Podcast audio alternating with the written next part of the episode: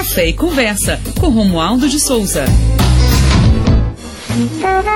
Se a partir de amanhã o Recife vai começar a ver como vai ficar o galo da madrugada e já na outra semana o galo vai fazer sucesso pelas ruas do Recife, antes de chegar à avenida, esse galo passou por um banho de cafeína.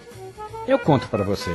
É que o artista que toma conta dessa arte toda de criar o galo da madrugada, Leopoldo Nóbrega, lá de Caruaru, ele me disse que não prega um botão no galo sem tomar uma xícara antes. Ele toma um café de Taquaritinga do Norte, toma um café de Triunfo e quando falta café bom, ele toma até café ruim, porque ele disse que numa hora dessas não tem hora para dormir, então é melhor ficar acordado. E do outro lado, tanto Leopoldo Nóbrega, o homem que está criando esses enfeites todos, essa beleza maravilhosa do galo da madrugada, e todos os foliões, viu, Big?